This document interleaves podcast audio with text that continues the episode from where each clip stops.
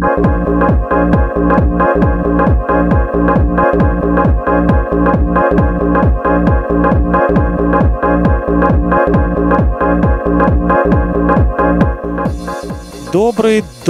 Добрый день, уважаемые наши радиослушатели, уважаемые слушатели и смотрители нашей трансляции на канале YouTube, уважаемые посетители нашей Zoom-гостиной, уважаемые посетители нашего голосового чата Камерата, что э, не, немаловажно, да, потому что вот как раз-таки именно посетители голосового чата Камерата, Zoom-гостиной, ну и отчасти в YouTube-трансляции смогут сегодня у нас э, выиграть э, приз, э, хочу заметить, весьма ценный. Ну, в общем, слушайте внимательно экскурсию, слушайте вопросы ведущего, и Вячеслав попозже вам напомнит, куда и что нам нужно присылать. Сегодня я отойду немножечко от э, традиции я не буду спрашивать Вячеслава, был ли он в Ессентуках, потому что я абсолютно точно знаю, что он там был, ибо я был там вместе с Вячеславом осенью 2019 года.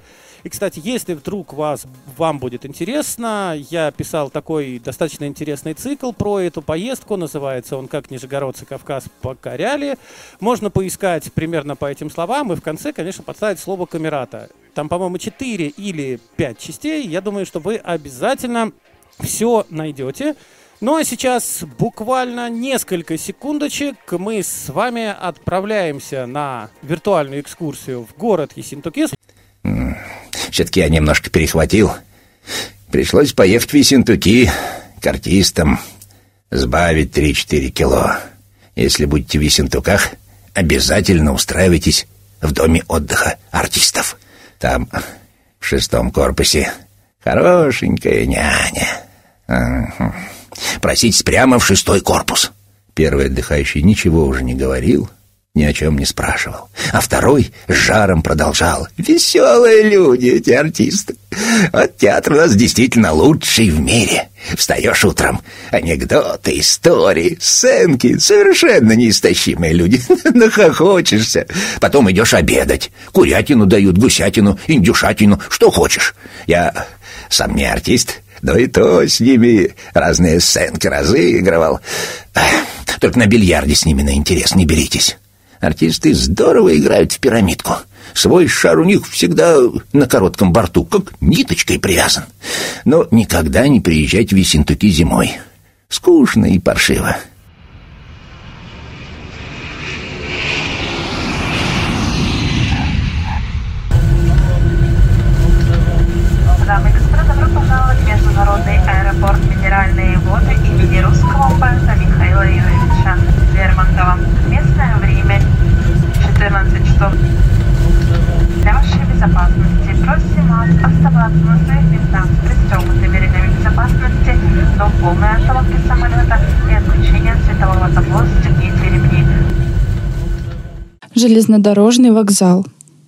Железнодорожный вокзал – это въездные ворота каждого города-курорта. В отличие от эффектных зданий станций Железноводска и Кисловодска, вокзал в Ессентуках более простой по своему облику. Засадив деревьями пустынное место вокруг него, концессионеры Владикавказской железной дороги создали для здания очень удачный зеленый фон. Перрон вокзала очень похож на первоначальный Пятигорский, который, увы, не сохранился. Так же, как и станционные здания на Кисловодской ветке, Ессентукский вокзал имел все, что нужно для удобств приезжих. Зал ожидания для пассажиров первого и второго класса, кассовый зал, почтовое и багажное отделение, а в просторном, красиво оформленном помещении буфет со столиками. Общество Владикавказской железной дороги уделяло внимание недорогому и качественному питанию, поэтому станционные буфеты составляли конкуренцию городским ресторанам. В одном из отчетов о работе кисловодской ветки сообщалось, что приезжая публика охотно посещает буфеты на станциях. По отзывам многих посетителей стал в железнодорожных буфетах значительно лучше и дешевле, нежели в других местах. Поэтому днем в курортный сезон скопление публики на станциях объяснялось желанием вкусно и дешево пообедать. 20 с лишним лет с момента постройки вокзала арендатором буфета здесь был Имидадзе – Он кормил обедами, завтраками и ужинами многих приезжих и горожан. Именно здесь в конце лета 1900 года был начат сбор средств на постройку первого корпуса вспомогательного общества санаторий и записаны фамилии первых пайщиков Михаила Степановича Зернова и Григория Мальцева на оборотной стороне буфетного меню. Площадь Возрождения – Предшественником современных Ессентуков была одноименная станица, основанная казаками. 14 марта 1825 года Алексеем Петровичем Ермоловым было принято решение о переселении на эту территорию казаков. Сюда перебрались 235 казачьих семей. Подавляющее большинство переселенцев были старообрядцами. В центре расположился штаб Волгского полка с обширным полковым двором – Сюда были доставлены и войсковые регалии волкцев. Командиром полка в 1821-1829 годы был майор Петр Семенович Верзилин. В пользовании Синтукской станицы было отмежевано свыше 58 тысяч десятин земли. Спустя полвека станица превратилась в популярный курорт, а еще через четыре десятилетия она стала городом – в память о подвигах казаков, участников всех военных кампаний XIX века в 1991 году на площади был установлен бетонный крест высотой 4 метра. А в 1997 году на площади Возрождения состоялось торжественное открытие памятника казакам, основавшим станицу Ессентукскую.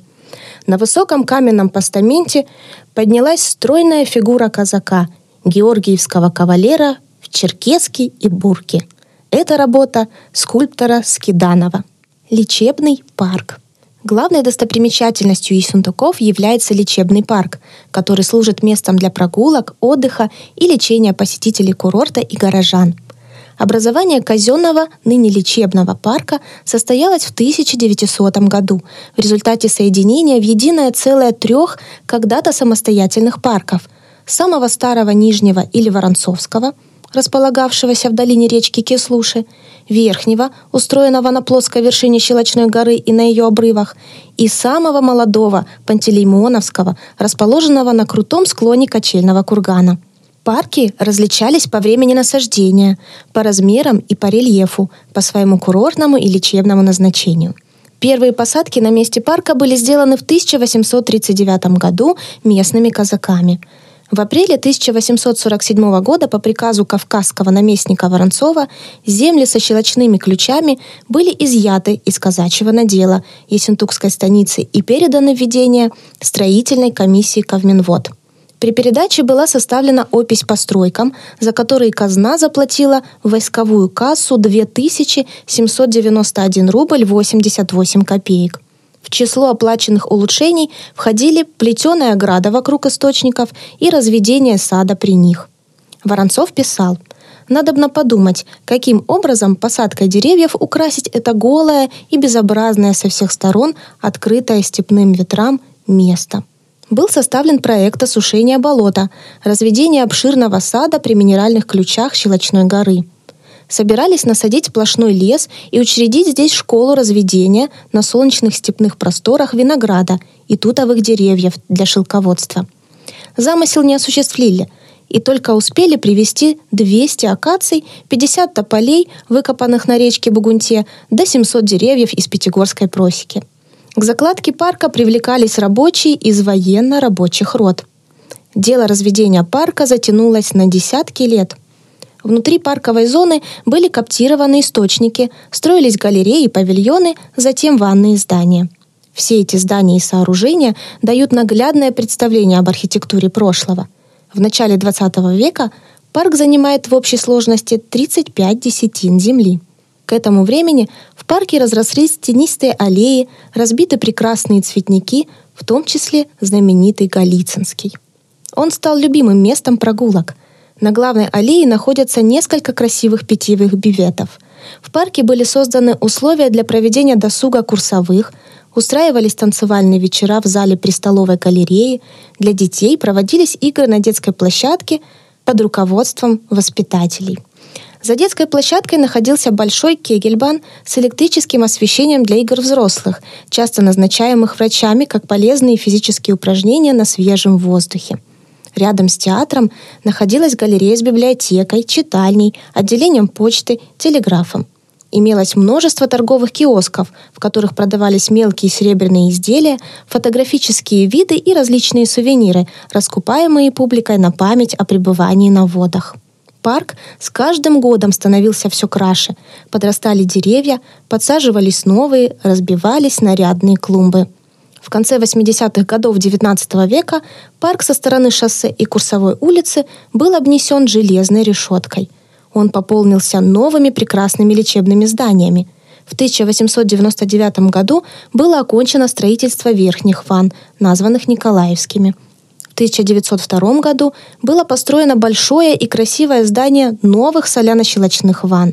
В этом же году было сдано в эксплуатацию легкое деревянное здание механотерапии, названное Андреевским институтом врачебной гимнастики по имени шведского врача Густава Цандера, который разработал систему механотерапии для гармоничного развития организма при помощи специальных аппаратов для активной и пассивной гимнастики. 1912 году построена торговая галерея, украшенная колоннадой. Тогда же с центральной аллеи парка были убраны многочисленные ларьки и шашлычные. Вход в парк в дореволюционное время был платным, билет стоил 20 копеек. Можно было приобрести и сезонный билет на весь курс лечения за 3 рубля – для того, чтобы получить минеральную воду, нужно было у находившихся при бюветах источников надзирательниц по предъявлению сезонного билета купить свой градуированный стакан. Этот стакан в течение всего курса за особым номером безвозмездно хранился в шкафу у источника. В годы советской власти продолжалась работа по благоустройству и украшению парка.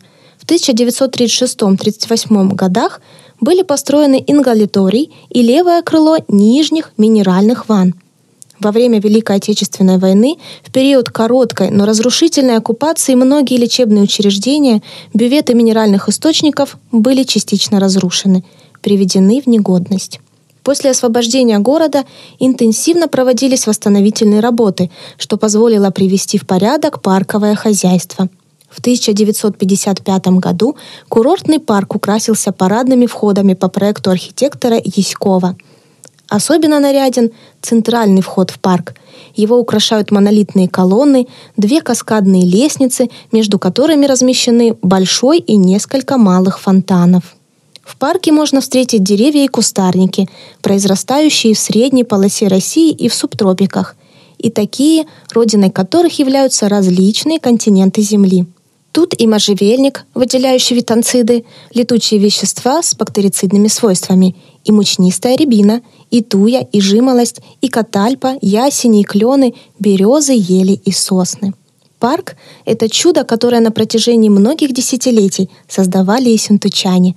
Парк является региональным памятником.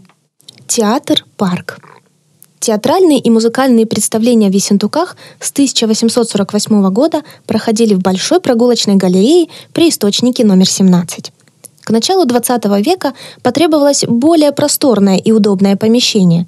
Весной 1901 года польский инженер Зенон Хржановский по поручению варшавской фирмы «Гастынский компания» принял участие в проектировании металлического каркаса кирпичного театрального павильона для Ессентукской группы – Основная часть деталей его была изготовлена в Варшаве. Крупные длинномерные части сделал Петербургский металлический завод. С сентября 1901 года до начала 1902 года проходили монтажные работы. Земляные, фундаментные, каменные работы вели местные подрядчики – пятигорский владелец кирпичного завода Федор Кириллович Громов и синтукский домовладелец Николай Иванович Папандупола.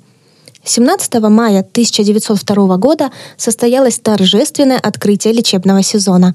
В час дня священник Пантелеймоновой церкви отец Иоанн совершил молебен с водосвятием. Театральный павильон состоял из зрительного зала и более высокого помещения, где располагались сцена, оркестровая яма и гримерные комнаты. Установлены были также подъемные механизмы для смены декораций. Основной занавес театра изображал полуоткрытые кулисы, за которыми виднелась декорация с изображением парка с озером и массивной верандой. Новый железный театр вызвал массу критических замечаний из-за плохой акустики и проникающего уличного шума, но это не помешало ему на многие десятилетия стать главной концертно-театральной площадкой города. На его сцене выступали выдающиеся артисты и музыканты, известные литераторы и ученые.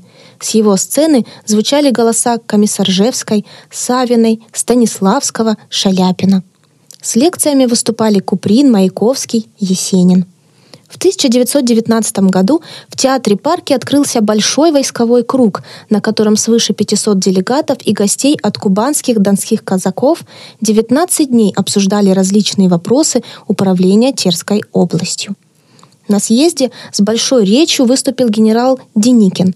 Здесь дискутировали нарком просвещения Луначарский и митрополит Веденский – Театр «Парк» принимал выдающихся деятелей советской культуры – Шульженко, Русланову, Утесова, Прокофьева и многих других. Здесь есентучанам вручались высокие правительственные награды за успехи трудовые и военные. Летнее театральное сооружение являлось культурным центром курорта более 80 лет до строительства нового гастрольного театра. В начале 21 века здание сменило собственников Ими была произведена капитальная реконструкция, и оно было превращено в помещение, где располагаются кафе, ресторан, кинотеатр и сувенирные магазины. Здание «Театр-парк» является региональным памятником архитектуры и градостроительства. Чугунный павильон источника номер 17. Углекисло-соляно-щелочной источник номер 17 был открыт первым исследователем Ессентукского месторождения, профессором Нелюбиным, летом 1823 года – очень быстро он стал одним из самых популярных на курорте. Летом 1839 года здесь была выстроена первая деревянная купальня. Весной 1847 года началось строительство каменной галереи для прогулок по проекту Уптона. В начале 1850-х годов рядом с колодцем был сделан каменный проточный бассейн с круговыми ступенями. Однако он не пользовался популярностью среди посетителей – для защиты источника номер 17 был закрыт деревянной крышкой. В 1872 году водой источника номер 17 лечился сибирский купец Андреев, который пожертвовал киот с иконой Христа Спасителя и неугасимой лампадой. Чтобы обеспечить должную охрану киота, было решено поставить новую солидную беседку. Открыта подписка и собрано более 2100 рублей. Изящную чугунную беседку заказали в Москве – она была отлита на заводе, основанном в 1864 году механиком Добровым и швейцарским гражданином Набгольцем. Весной 1873 года ее в разобранном виде доставили в Ессентуки. В июне-июле беседка была собрана мастеровыми Пятигорского делового двора под руководством Колунова. В течение ста лет бювет реконструировался.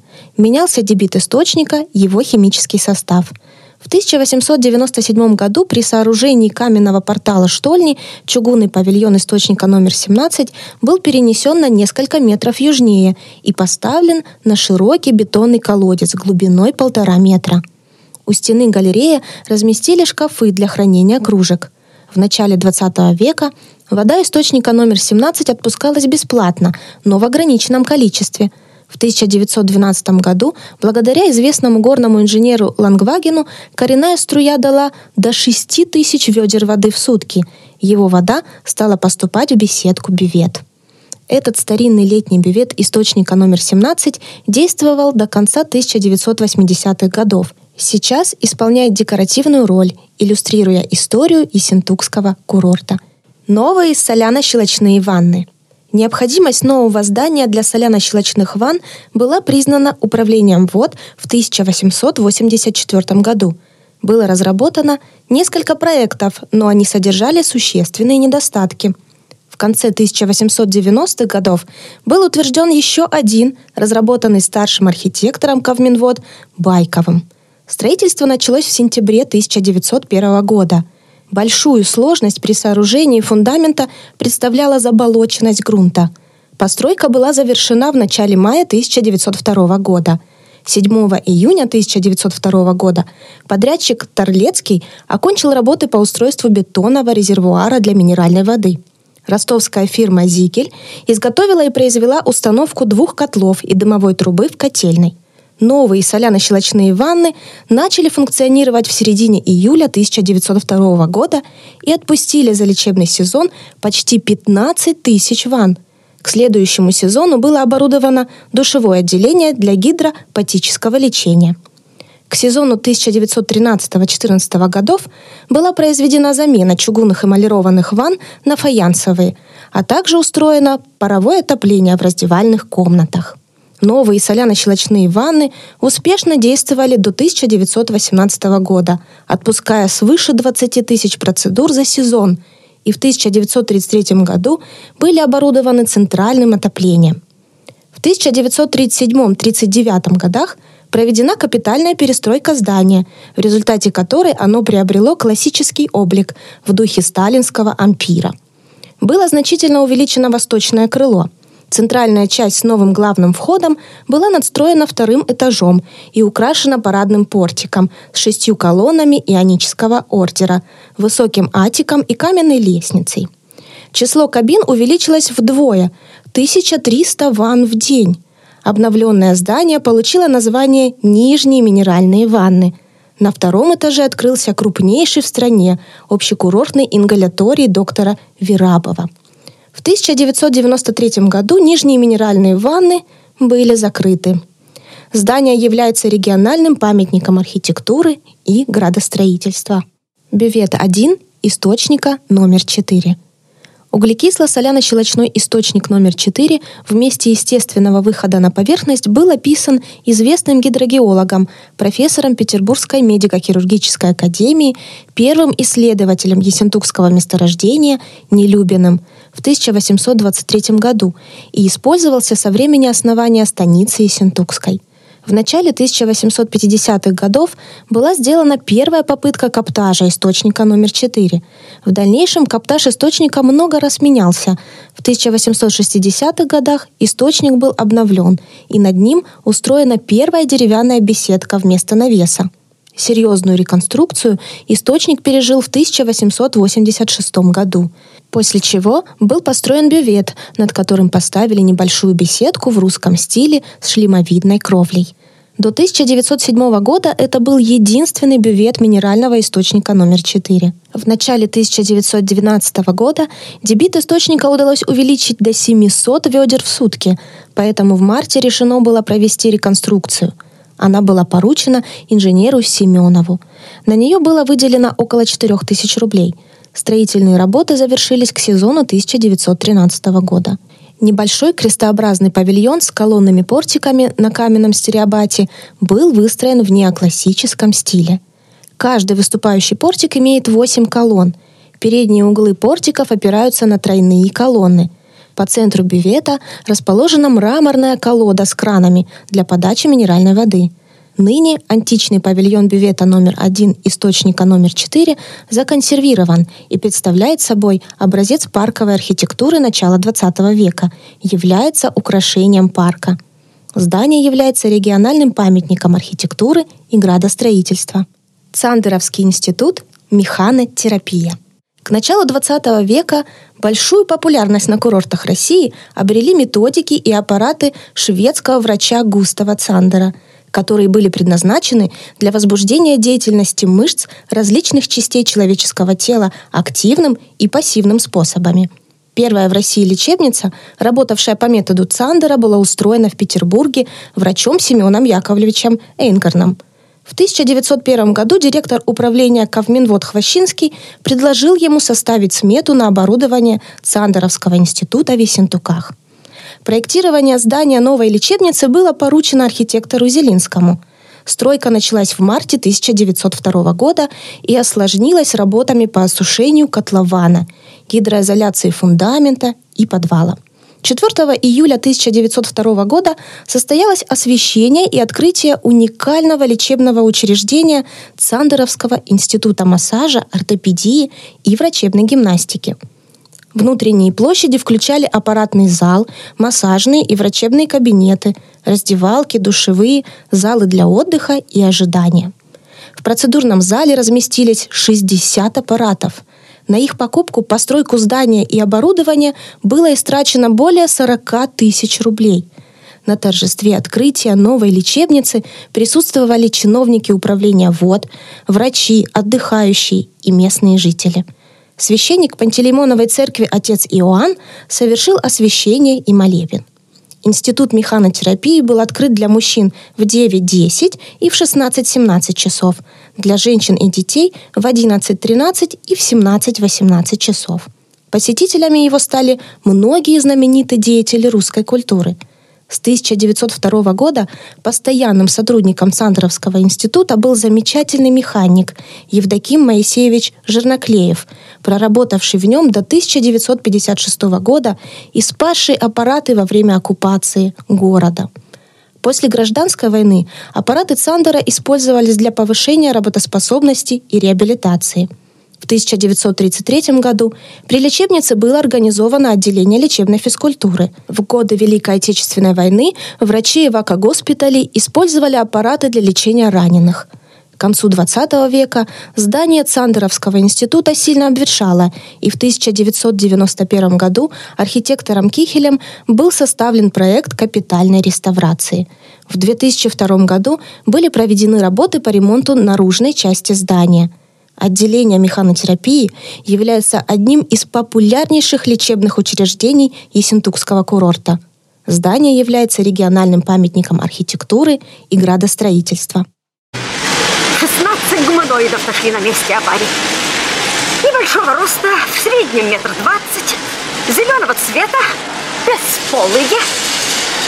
Знаете, Такие мудрые, грустные глаза. А вы что, их видели, Райзаха? Да, видела? А, их никто не видел.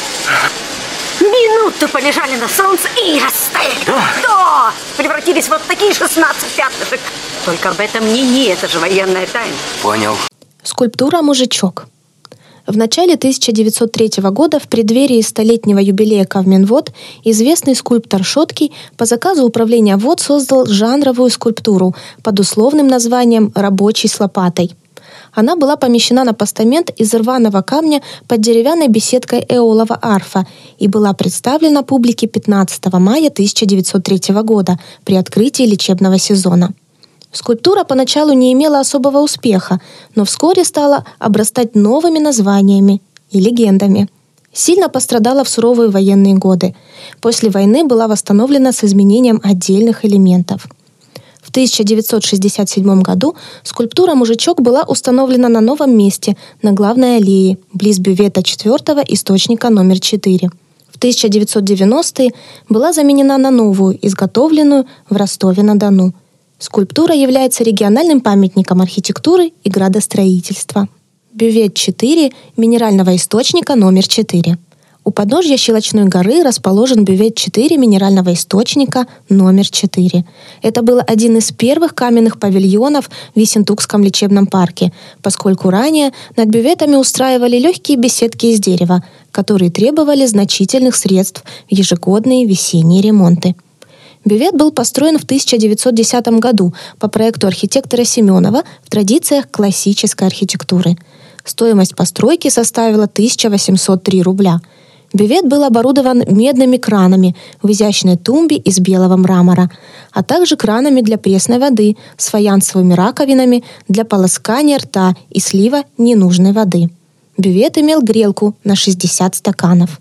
1911 году к этому бювету была подведена схожая по составу минеральная вода из буровой скважины номер 39.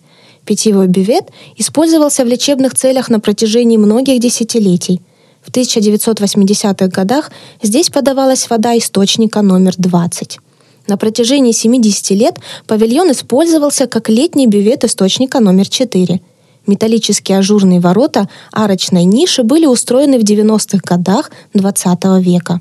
По совокупности причин бювет 4 минерального источника номер 4 был законсервирован и последние 20 лет является украшением парка, представляя собой образец парковой архитектуры начала XX века.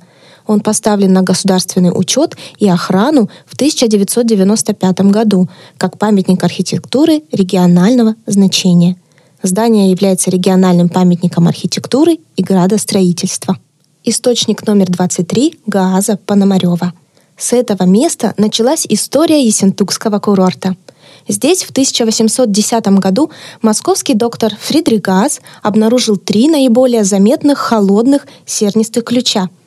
Самый большой из них он назвал Екатерининским – Газ нанес источник на карту, подробно описал, провел химический анализ, дал медицинские рекомендации к их применению в книге «Мое путешествие на Александровские воды» в 1809-10 годах. В 1923 году минеральные источники Щелочной горы описал первый исследователь Ессентукского месторождения профессор Нелюбин – он пронумеровал все выходы воды. Самый последний, номер 23, получил Екатерининский источник. Именно он был признан наилучшим источником, опережающим по своим качествам европейские минеральные воды. Сернистые воды источника номер 23 употребляли внутрь, но главное его употребление наружное для приема теплых и прохладных минеральных ванн. Весной 1839 года по проекту итальянских зодчих братьев Бернардаци при источнике номер 23 были построены первые ванны на Ессентукском курорте. В 1879 году по инициативе доктора Пономарева были разработаны источники номер 23 и номер 26. С того времени источник приобрел свое название – Гааза Пономаревский.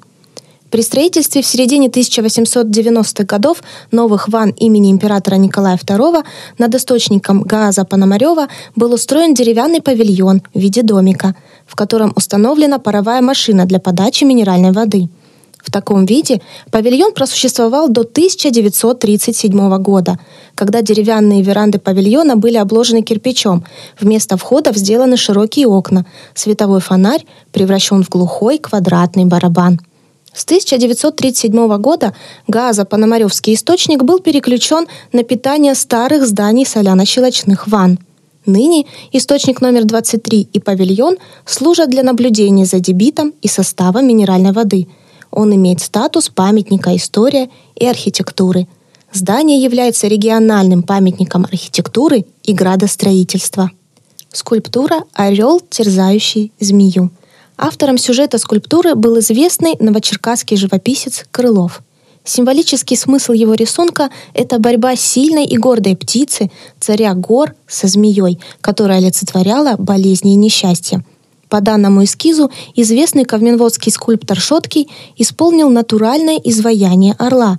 Его установили 1 мая 1901 года на Горячей горе в городе Пятигорске – в канун столетия Кавминвод Шоткий создал авторский вариант для Ессентукского парка. Она была установлена на постамент из рваного камня у источника номер 4 близ Голицынского цветника. Там, где летом 1823 года первый исследователь Ессентукского месторождения профессор Нелюбин открыл и описал источники номер 1, 2, 3 и 4. В связи со строительством в 1967 году нового здания питьевой галереи источника номер 4 скульптура была перенесена на главную аллею, где и находится по сей день. Скульптура является региональным памятником архитектуры и градостроительства.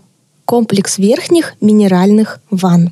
Николаевские ванны – в марте 1895 года правительственный комиссар Кавминвод Башкиров поручил видному петербургскому зодчему архитектору императорского двора, статскому советнику Дмитриеву сделать эскизный проект на постройку здания для серно-щелочных и грязевых ванн.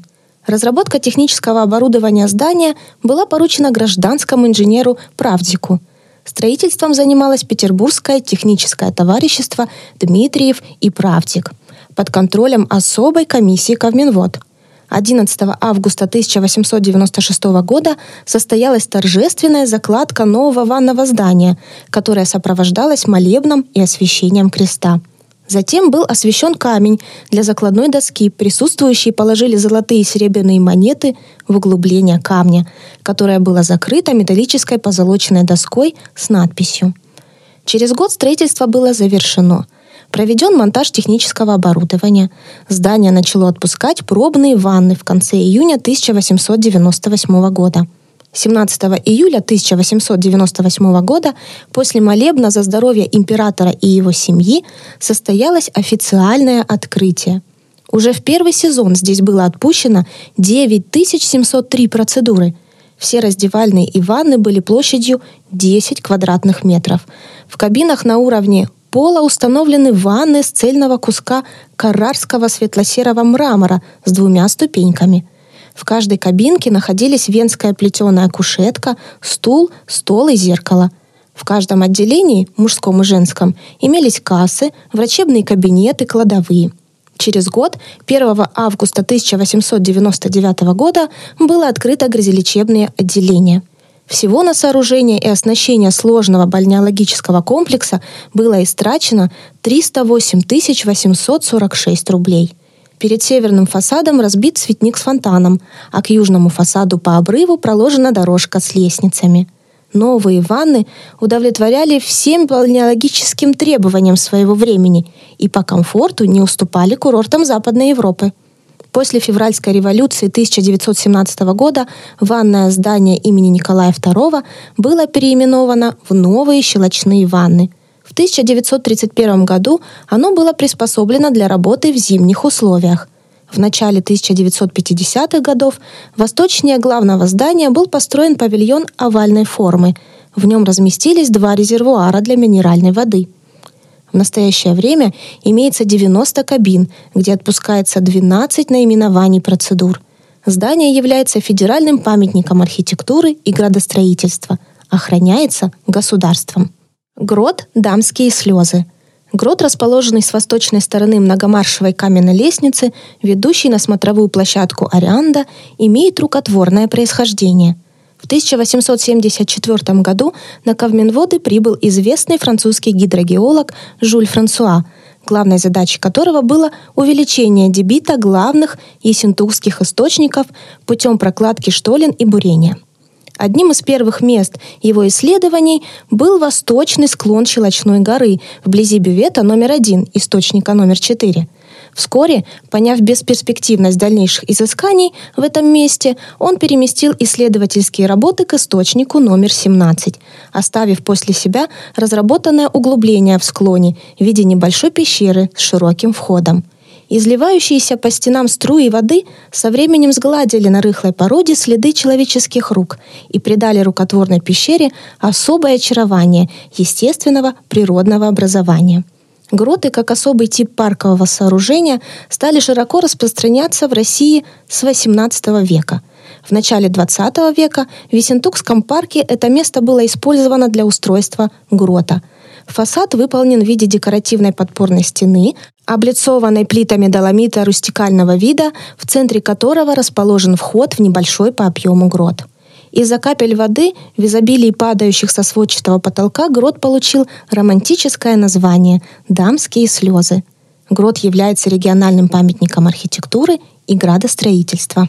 Музыкальная беседка – Одной из курортных традиций синтуков была музыка, которая, по мнению врачей, успокаивает и способствует более эффективному лечению. Разнообразные музыкальные коллективы середины 1870-х годов выступали в галерее источника номер 17. Металлический павильон для курортного оркестра был заказан 27 сентября 1876 года на чугунно-литейном заводе в Ростове-на-Дону по оригинальному чертежу владельца завода-технолога Ященко. Цена павильона составила 3000 рублей серебром, 500 рублей за доставку и сборку на месте – После некоторых трудностей оплаты только 3 марта 1879 года начались подготовительные работы и было выполнено каменное основание. Полностью работы по установке беседки под руководством зодчего Гразмани были завершены к 28 апреля 1879 года. В лечебный сезон этого года павильон принял первых музыкантов. Приземистый восьмигранный чугунный павильон был выполнен в электрическом стиле – Панели ограды содержат сложно переплетенный орнамент растительного рисунка с центральной эмблемой арфы. Установленные на узорную ограду 8 тонких фигурных колонок с тройными кронштейнами сверху надежно удерживают узорчатый карниз и слегка выпуклую крышу. С 1901 года оркестры переместились в музыкальную раковину с превосходной акустикой – в 1912 году беседка стала выполнять подсобную роль для источника номер 17 «Коренная струя». В 50-е годы XX века чугунный павильон с белыми занавесками был маленьким парковым кафе «Парус» с электрическим освещением.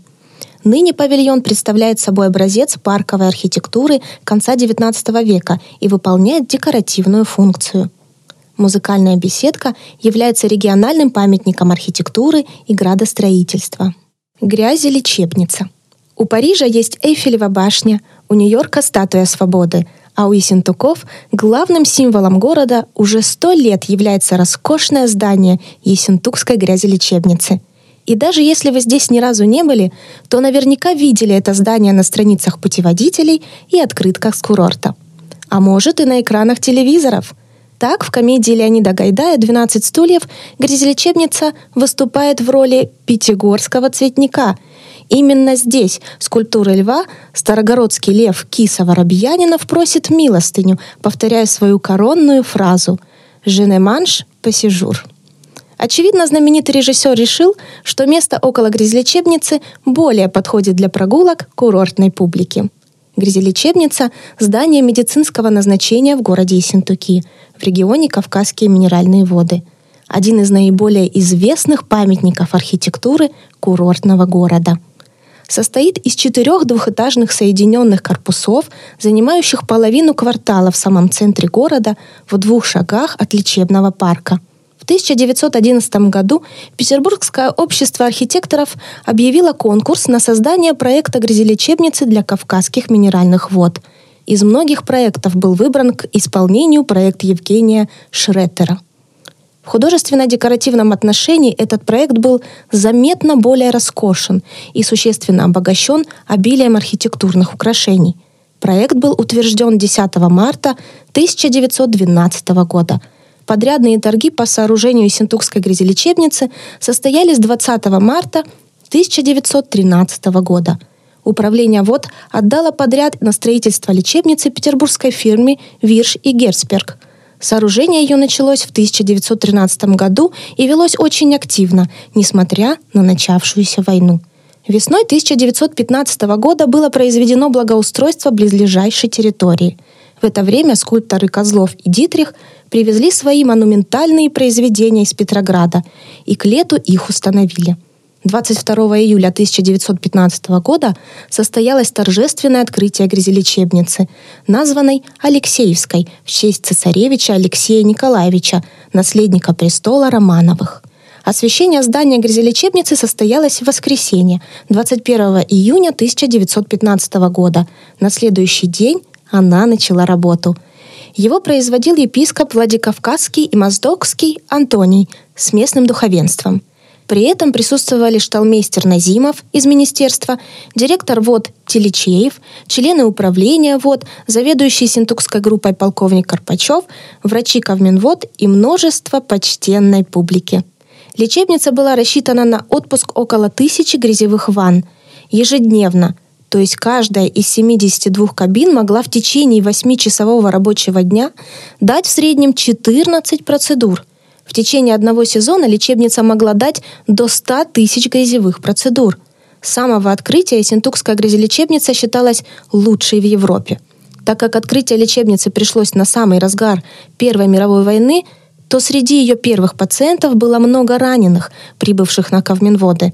В марте-апреле 1923 года грязелечебница была восстановлена после гражданской войны и открыта 1 мая – Тогда же она получила новое название в честь первого министра здравоохранения Симашко, который тогда возглавлял комиссию по реорганизации курортного дела. Сейчас используется 12 видов лечебной грязи. Одновременно лечение могут проходить до 220 человек в 62 кабинах. Общая проектная мощность лечебницы – 2500 процедур в день. Добавились и новые методы. С 1918 года по предложению профессора Лазинского – электроизоляция через грязь.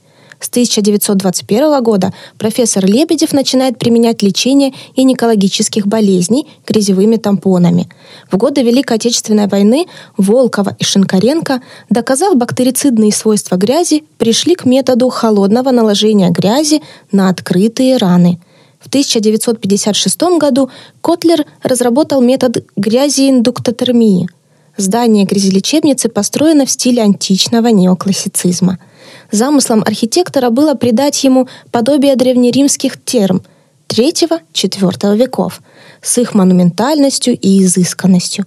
Подобно термам, здание проектировалось состоящим из двух частей – мужской и женской. Здание сооружено методом непрерывной заливки бетона, сводобетонной по черепичной кровлей, изготовленной по римским образцам – Снаружи стены отделаны грубо обработанным рустованным кисловодским долмитом, добытым в Аликоновском ущелье.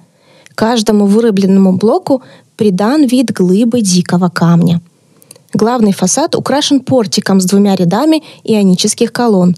По сторонам от парадного входа на высоких постаментах установлены скульптуры древнегреческих богов – бога врачевания Асклепия и его дочери богини чистоты и здоровья Гигеи – Ко входу ведут пологие пандусы, охраняемые двумя скульптурными фигурами львов.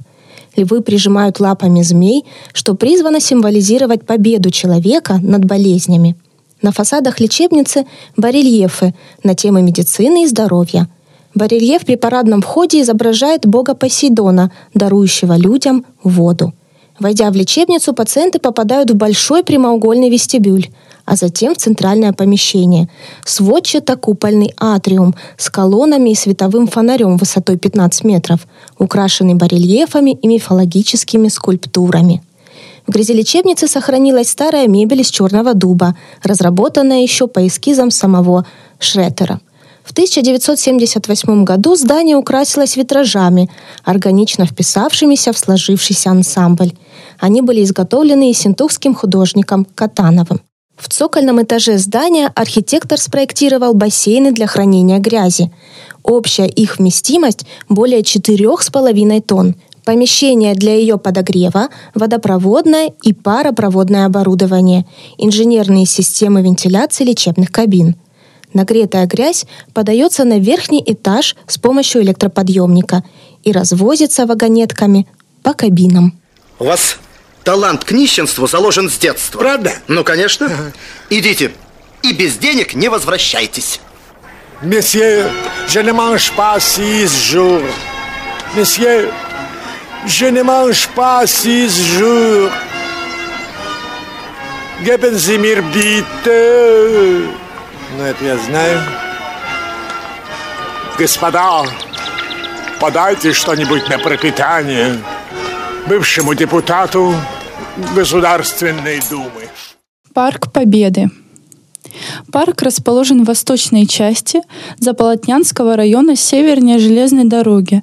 Занимает 41 гектар.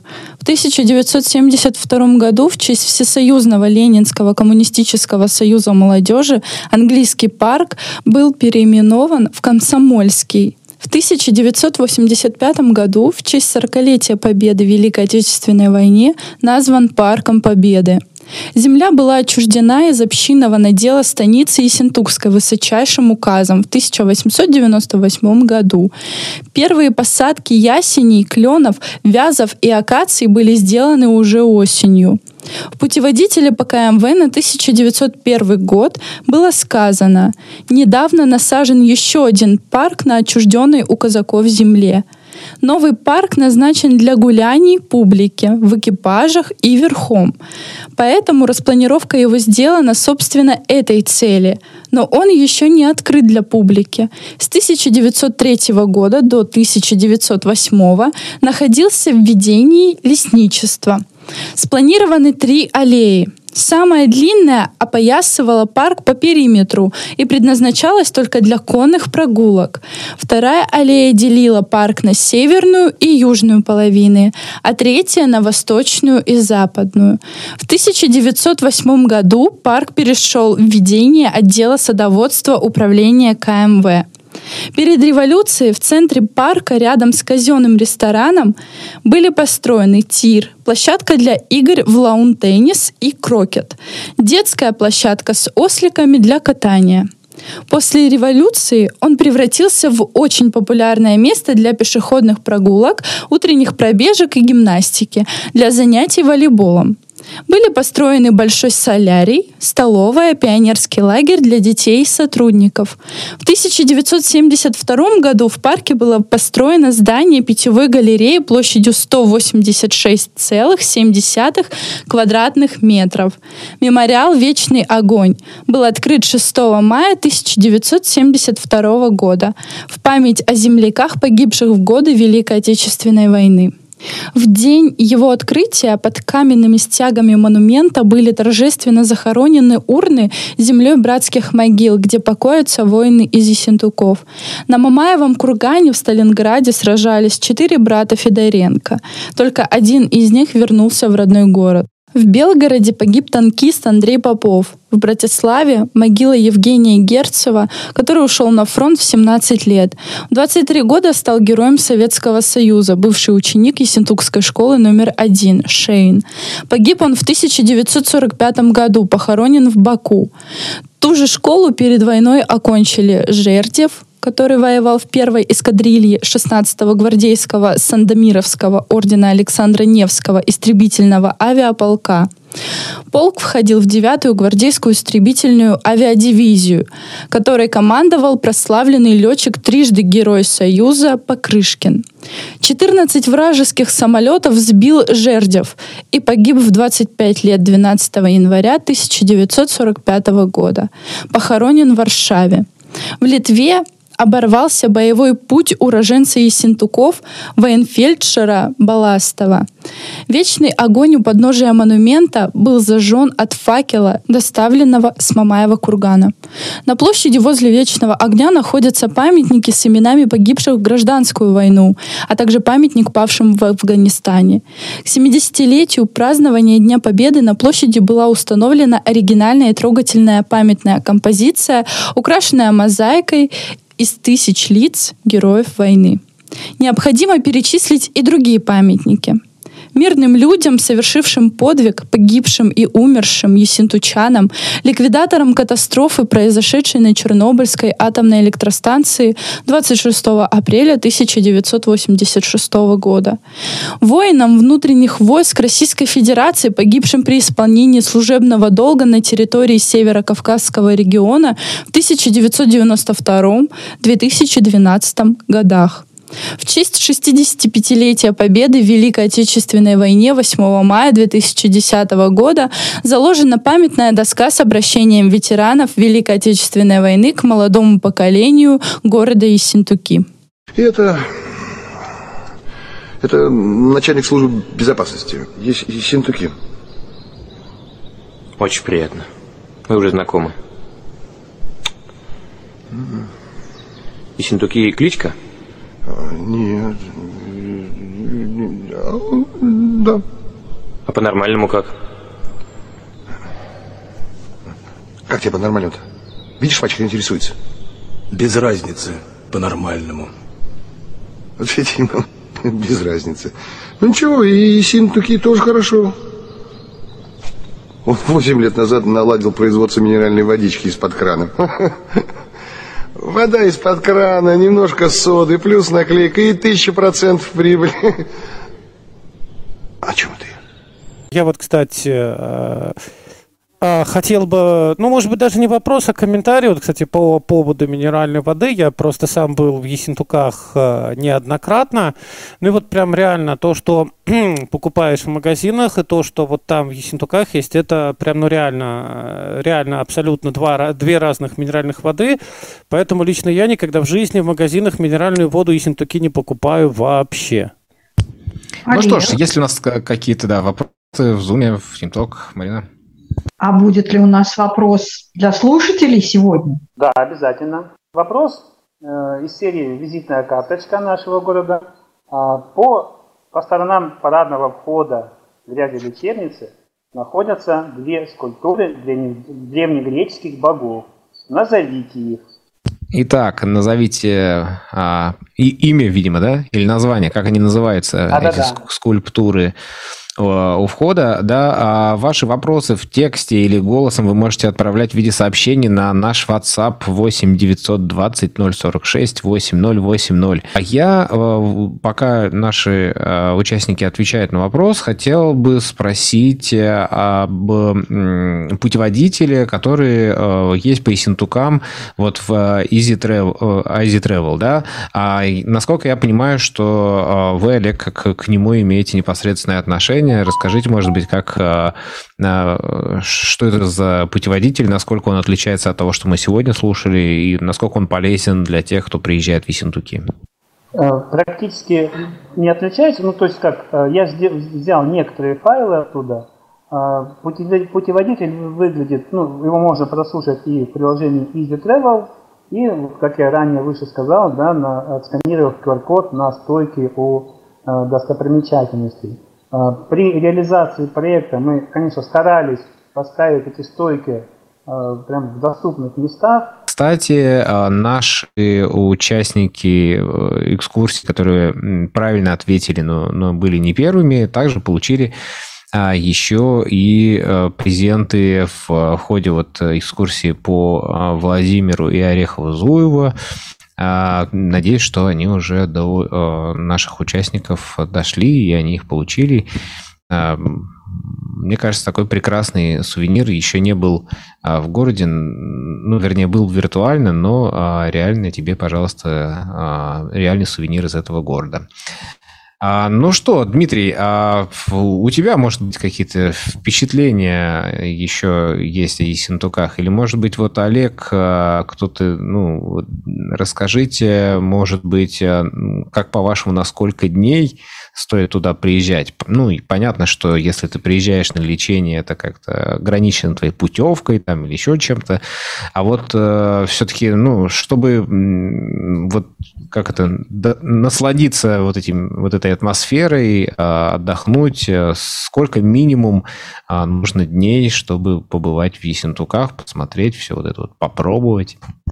Ну, вообще, кстати, лично мне кажется, что приезжать надо даже не столько в Ессентуки, сколько вот э, вообще на Кафминводы, да, то есть э, это и, ну, как бы и Кисловодск, да, и Ессентуки, и, ну, вот все близлежащие города, они, мне кажется, все очень э, достойны посещения, поэтому там, ну, можно очень надолго туда приезжать, особенно так это, если есть там у кого остановиться, например. Ну да, я вот думаю, что те, кто с нами были в Ессентуках вместе, да, может быть, не все слушатели знают, что у нас была организованная поездка э, из Нижнего Новгорода на Кавказские минеральные воды. Сколько у нас там было? Четыре полных дня, причем ну, загруженных под завязку. По сути, Ессентуками мы и не успели насладиться. И я думаю, что ну, легко можно было заполнить еще столько же, как минимум. Ну, в общем, да, 4 дня это было откровенно мало, потому что, ну, то есть больше в них, конечно, нельзя было вместить в любом случае, но вот именно 4 дня времени, да, их прямо реально не хватило. Олег, скажите нам ответ на вопрос, пока в очередной раз не отлетели все. Доктор врачевания Асклепий и его дочь Гигея. Ох, как сложно. Я вот ни одного бы не угадал абсолютно точно. Нет, вот сейчас, когда Олег сказал, я вспомнила, что нам, наверное, про это говорили. Мы же были в этой лечебнице, на экскурсии. И, наверное... Нам сейчас же тоже вот говорили в ролике про радиолечебницу. Из э, разных вариантов э, был э, Посейдон, значит, и Зевс, соответственно, был Лев, сейчас, сейчас куда-то он там наступал, сейчас я посмотрю. Да, лев, наступающий лапой на змею. Ну, такое себе название, но почему нет? А... Насчет греческого бога сомнительно тут. А, был интересный ответ просто Есен. Э, я, честно говоря, не знаю, может быть, кто-то хотел продолжить. Вы, пожалуйста, не стесняйтесь, э, продолжайте свою мысль. Вот есть вариант Искулап и Гигея. Почти. Почти, да? А, ну, на самом деле, я перебираю неправильные ответы, да, потому что правильных ответов а, тоже достаточное количество. Нужно было просто а, определиться, кто же все-таки а, раньше других это сделал, да. Э, и очень приятно, во-первых, а, спасибо, что у нас из Нижнего Новгорода много ответов а, правильных да, ну и неправильных тоже, конечно. Молодцы. Вот. Но из других городов, да, и Ешкарала, и а, тут а, и Крым, и люди, которые вот не подписываются, вы, пожалуйста, присылайте нам, пишите э, свое имя, чтобы мы хотя бы знали, как, как, как вас зовут и из какого вы города. А сегодняшний наш э, приз и денежный сертификат в один из интернет-магазинов э, достается нашей старой знакомой, ну, девушке, которая проводила у нас один из а, одну из встреч музыкальных, даже две музыкальных встречи. Не томи, Вячеслав Валерьевич, не томи, уже озвучь это счастливое имя. Барабанная дробь. Да-да-да, барабанная дробь, да, слышно меня, надеюсь. А, итак, Алиса Калина, я, я надеюсь, что я в этот правильно в этот раз Да, в этот раз мы были правильно из Москвы. Давайте действительно завершим трансляцию и будем надеяться. Большое спасибо, Олег.